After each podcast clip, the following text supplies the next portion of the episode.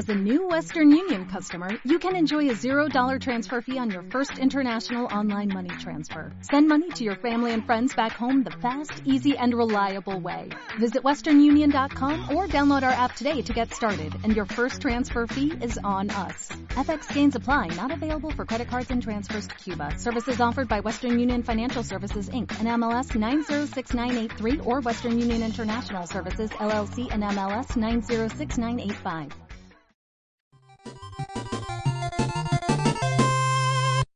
¿Qué tal, gente? Bienvenidos a un nuevo capítulo de este podcast cinéfilo llamado Kill Film. Mi nombre es Gus Pereira y tengo el honor de presentar a mi compañera Nati Aguilera. Nati, ¿cómo va? Hola Gus, ¿cómo estás? ¿Todo bien? Muy bien, todo bien. ¿Vos? Todo bien, todo tranquilo. Bueno, me alegro un montón. Hoy tenemos un programa especial, ¿no? Una, yo creo que uno de los fundamentos principales del podcast, que es el análisis del guion de una peli. ¿Y de qué peli vamos a hablar hoy? Vamos a hablar de El secreto de sus ojos del director Juan José Campanella. Perfecto. Arranquemos con el análisis del secreto de sus ojos. Vamos a ello. Muy bien. Como bien dijimos, vamos a estar hablando del secreto de sus ojos, una película del 2009 dirigida por Juan José Campanella, que interviene también en el guion junto con Eduardo Sacheri, que es el escritor de la novela. La novela se llamó La pregunta de sus ojos, si no me equivoco. Sí, Eh, exactamente, se llamó la, La pregunta de sus ojos. ¿La, la leíste vos esa? La leí en su momento, no la volví a Mm. leer.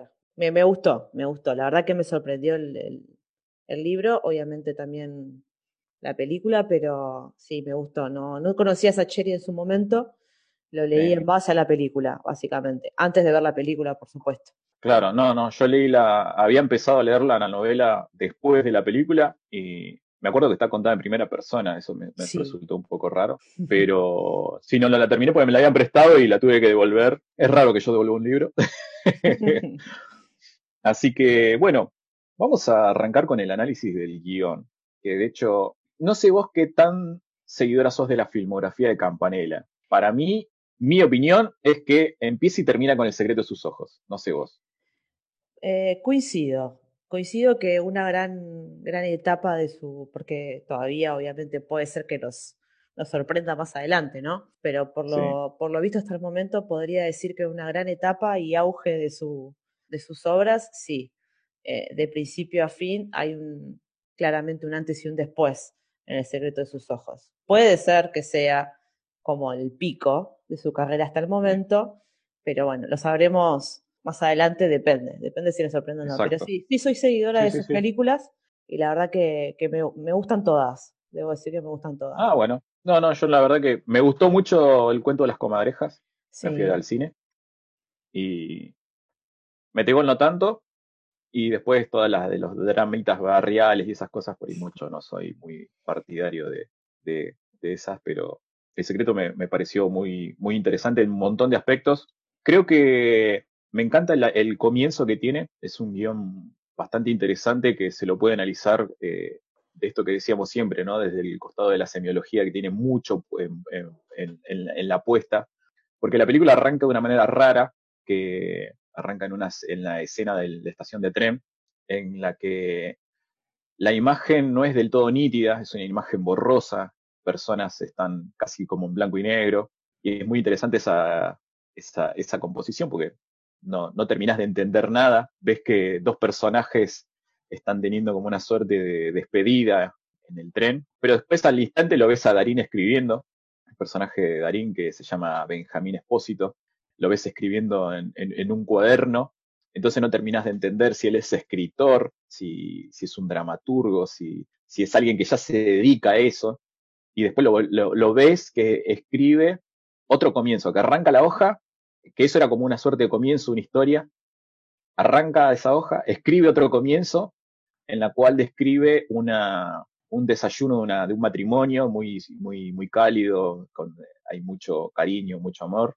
No le gusta, escribe otro comienzo en la cual arranca el caso policial, netamente, porque esto, si bien es una película que tiene mucho de drama, es netamente es un policial, un policial de investigación, en el cual tocan un tema de muy, bastante delicado, en el cual muestran una violación.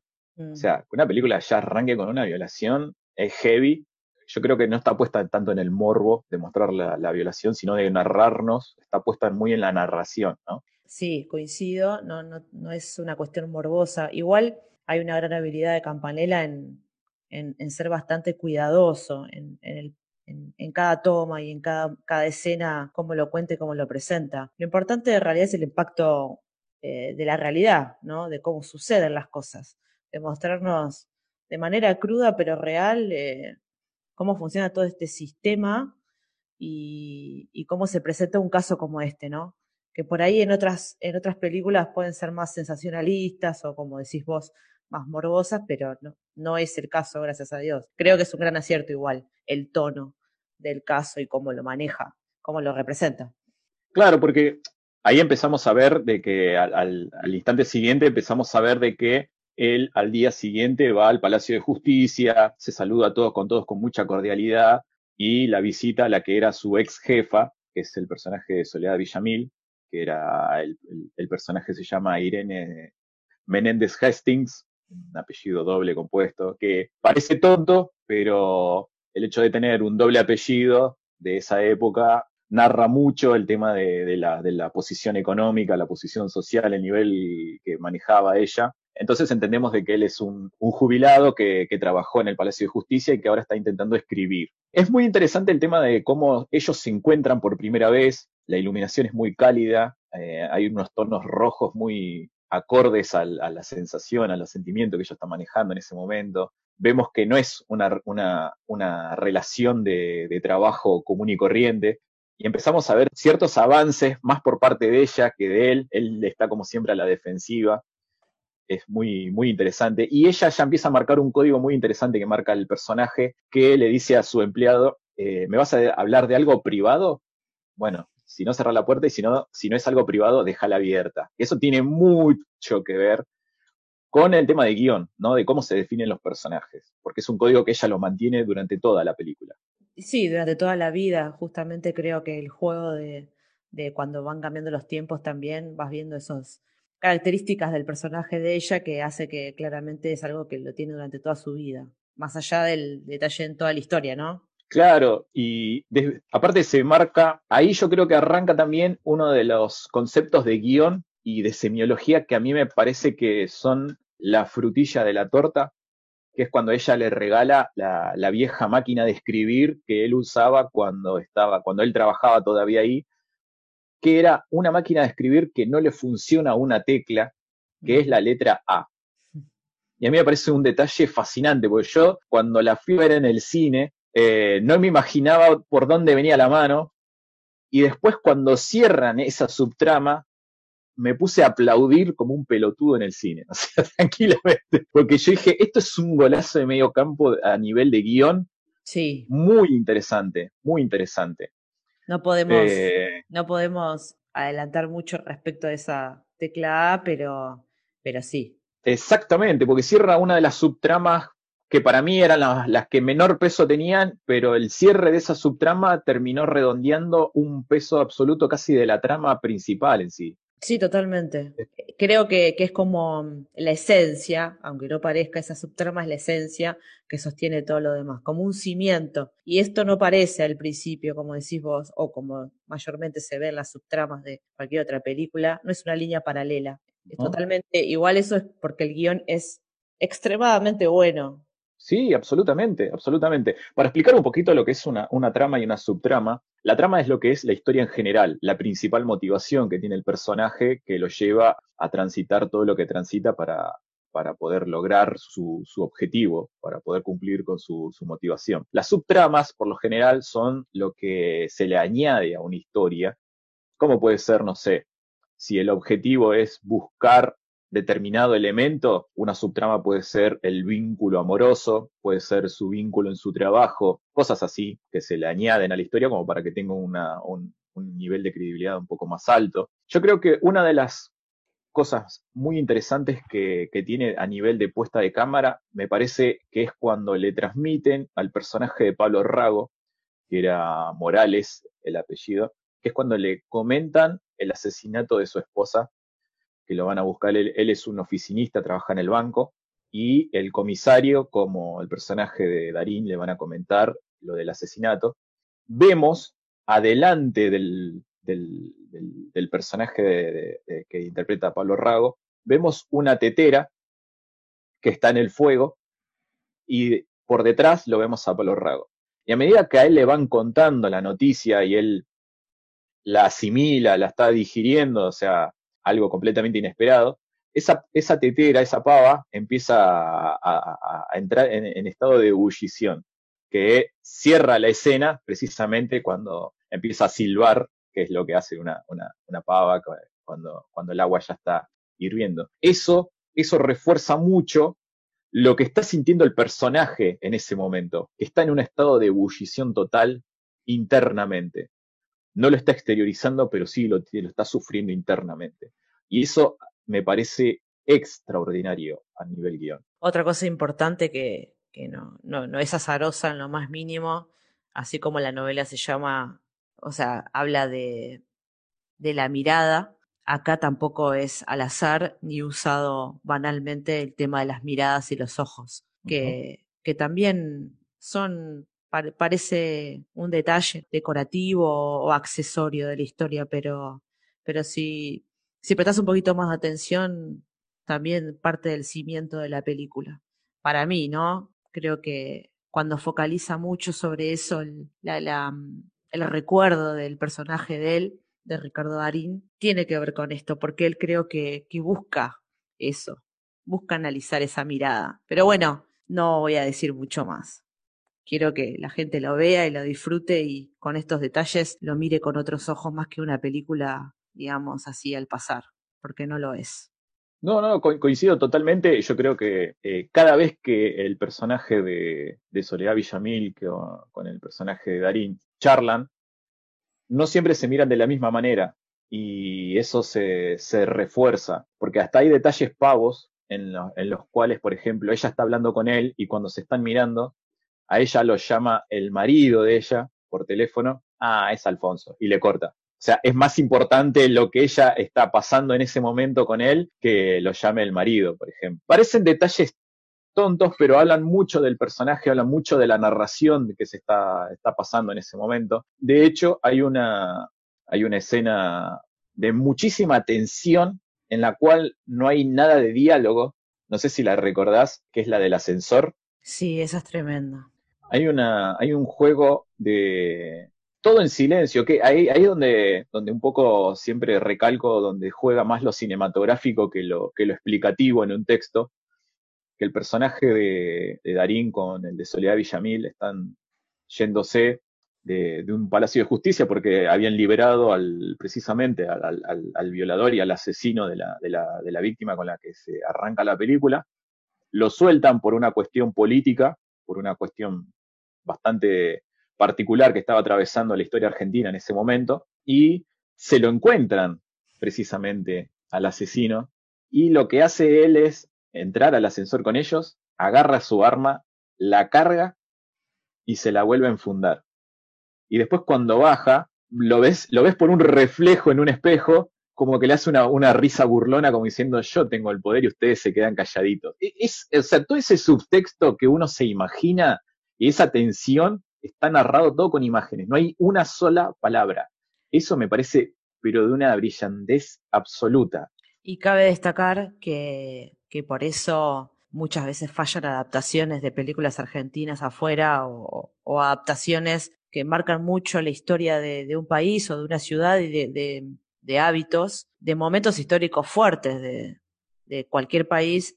Bueno, esa escena te marca el contexto, te marca obviamente a través de las actuaciones y a nivel audiovisual, sin diálogo, el contexto, eh, luchas de poder, eh, posiciones de poder en tanto género o, como, o como justamente se plantea, porque ahí se resignifica también el, el apellido compuesto de ella, qué posición tuvo y tiene, ni hablar del personaje de Darín. En esa escena podés ver todas esas cosas mezcladas entre sí, resignificadas que bueno, está de más decir que esa época fue, fue muy fuerte para, para los argentinos, pero hay como una sutileza de, bueno, la señorita de doble apellido todavía está acá por algo. lo que recalco es que durante todo el transcurso de que el asesino entra al, al, ascensor y mm. prepara el arma y demás, hay muchísimo suspenso y mucha tensión. Sí. Ahora, cuando él baja y los queda mirando los dos a los ojos y le hace la sonrisa, ahí se muestra de que él, si quiere, los mata ahí mismo y nadie le diría absolutamente nada porque él maneja toda la situación y él tiene todo el poder y todo el aval de hacer lo que él quiere y que ellos ahí en ese momento no son nada. Y todo eso está puesto sin diálogo, o sea, todo visual. Eso es una locura. Sí, es increíble, increíble. y, además, no, esto es, es deshumanizar a, esa, a, esas, a esas dos personas. No importa quién es ella ni quién es Espósito. Bueno, es un poco lo que le dice el, fiscal este trucho, se lo da un poco a entender, pero verlo cómo cierran esa escena para mí fue de lo más magistral que, vi. Después, dos detalles que por ahí están, uno por ahí esas cosas no, no les presta atención, pero que están puestas por algo. Eh, la película está contada en varios, en varios momentos de, la historia, no está contado en uno solo. Vemos al personaje de Ricardo Darín en un, en un momento en el cual es un poco más joven, durante los, años 70, que él está con una barba que le cubre toda la cara, una barba espesa que le cubre toda la cara. Ahora, cuando lo vemos a él jubilado, lo vemos con una finita barba candado. Y eso está puesto precisamente, ¿por qué? Porque él durante su juventud, podríamos decir, él era una persona muy cerrada, muy introvertida, una persona que no exteriorizaba lo que sentía, no, no marcaba, no, no, no, no exteriorizaba absolutamente nada, salvo con su mejor amigo. Ahora, cuando él es más viejo, se lo nota mucho más dado, mucho más suelto, y se termina, se, se presta a contar, no solo a contar, sino a mostrar lo que él siente, porque él está escribiendo esa novela de un caso que a él realmente le pasó y a todos le está haciendo leer y mirar el manuscrito de la primera versión de esa novela que él está escribiendo. Eso no está puesto al azar, eso está muy puesto para el personaje. No, por supuesto que no. Además, eh, habla de la evolución de él como, como ser humano, donde le va a afectar la, el ciclo de vida en donde esté posicionado. Y es un poco, un poco la vida misma, pero me parece que no está al azar, eso coincido totalmente. Lo más interesante igual es por lo menos la, puesta en marcha de ese personaje del principio que quiere escribir una novela, es como él, él mismo, así como nosotros vamos a resignificar todo lo que él va procesando, él va a ir escribiendo y desentrañando lo que no pudo decir en su juventud. Y es así como, como se cierra todo al final, ¿no? Es brillante, no hay otra forma de decirlo. Me voy a poner minucioso porque la, vi muchas veces y cada vez que la veo le, analizo muchísimas cosas. Sí. En la escena con la que abre la película, que es la, separación momentánea de ellos en la estación del tren, ella está vestida con una ropa que es una camisa, una suerte sí de camisa, vestido. una blusa, vamos a blusa, como una blusa de seda, algo así. Que es de color blanca con líneas verticales negras. Y si te fijas en el colgante, tiene como una especie de circulito. O sea, si vos lo ves a ella y la analizás cómo está, te das cuenta de que ella es una prisionera de ese amor que se le está yendo en ese momento. Sí, totalmente. Sí, totalmente. No es azaroso Esos, e, esos, detalles, pero yo los veía y yo digo, es una belleza visual, es un deleite visual. No, no, no, no, no tenía otra palabra hay más y muy específicos, pero ya estoy entrando en el cierre, o sea, spoileando mucho. Está bien, es una película del 2009, pero no está bueno contar un final, jamás. Pero hay muchísimos detalles visuales que tiene la película que me parecen hermosos, muy hermosos. Como también tiene muchos detalles divertidos. El personaje de Franchella es una hermosura verlo y escucharlo. La verdad que sí, la verdad que, que, a mí me sorprendió su personaje necesario. Eh, sin ese personaje hay un montón de, giros en la historia, porque además el personaje de Espósito lo que tiene de particular es como que tiene esa traba en, en no poder expresar, por ende, al no poder expresar tampoco puede identificar eh, las expresiones de los demás. Entonces, como que su amigo expresa por demás y por eso está en la situación en la que está. Entonces, es como que el único que le, va, como que lo va empujando de a poco. Así lo vi yo, o sea, así lo visualicé yo, ¿no? Lo, interioricé al personaje de Sí, sí, sí. La, la, la, escena en la que van a la casa de la, de la madre del asesino, yo creo que lo que lloré de risa la primera, de hecho la sigo viendo y me sigo riendo, me sigo riendo, como la, todo el plano, no el plano, el famoso plano secuencia de la cancha, eso yo siempre lo dejo en un segundo lugar. El plano secuencia en la que el juez, el jefe de ellos, los recontracaga pedo por haber ido a, la casa de la viejita sin permiso, para mí es una clase de teatro, es una clase de guion y de teatro, porque es fascinante. Eh, Mario Larcón es el actor, Mario Larcón el que hace de juez. De hecho, llega un punto de que cuando él lo, los empieza a putear porque le dejaron la máquina de escribir que no le funciona la A, si vos ves a Franchella, Franchella se agacha y se entra a cagar de risa y se entra a aguantar la risa porque lo, lo dice con una maestría que es una es inevitable no reírse, es alucinante, una brillantez, a brillantez total, total, total. No sé si vos querés agregar algo más. Estoy pensando, estoy pensando, que se me fue la idea que tenía. Yo tengo, yo tengo muchísimo para, para seguir andando. Es que sí, en realidad hay millones, millones de cosas de la película. Eh, no quiero entrar en, terreno de spoiler porque precisamente la idea es que la gente lo ve y, que saque sus propias conclusiones y demás. Tomando un poco el, hilo que vos comentaste, esto de la, de la adaptación, me pasó con lo mismo con la adaptación de Nueve Reinas, la, versión norteamericana no me gustó para nada porque está contada. Son películas tan argentinas que son irreproducibles, no solo para hacerla en Norteamérica, sino para hacerla en cualquier otro país. Están muy atadas al, costumbrismo y al, argentinismo ese, eh, y aparte un contexto sociopolítico muy especial de la Argentina. Entonces era muy difícil de reproducirlo. Y sin entrar en spoiler obvio de que no soporté de que le hayan cambiado el final no, lo, no me lo banqué. No, no. Ahora me acordé de la idea que tenía. Bueno, hablando de, las películas costumbristas de Campanella, que vos decís el tema del barrio, qué sé yo, estamos acostumbrados a mirar o a tener películas o producciones o unitarios mismos hechos enteramente para mostrarnos la vida de barrio de una manera, es como que estamos ya empalagados de eso. Claro, sí, acá, acá encuentra como quizás lo ayudó la novela o no, no sé, eh, habría que preguntarle a él esto, pero creo que encuentra un equilibrio entre una película argentina que es irreproducible, inadaptable en otro país, y su, su, su manía, vamos a decir, o su gusto por contar eh, costumbrismos nuestros, ¿no? Creo que, que compensa muy bien, compensa, bueno, equilibra muy bien lo uno y lo otro. Y la novela es buena, así que que seguramente haya ayudado a equilibrar esto, ¿no? Su estilo y la historia, por supuesto. Todo en un, en, un, guion perfecto.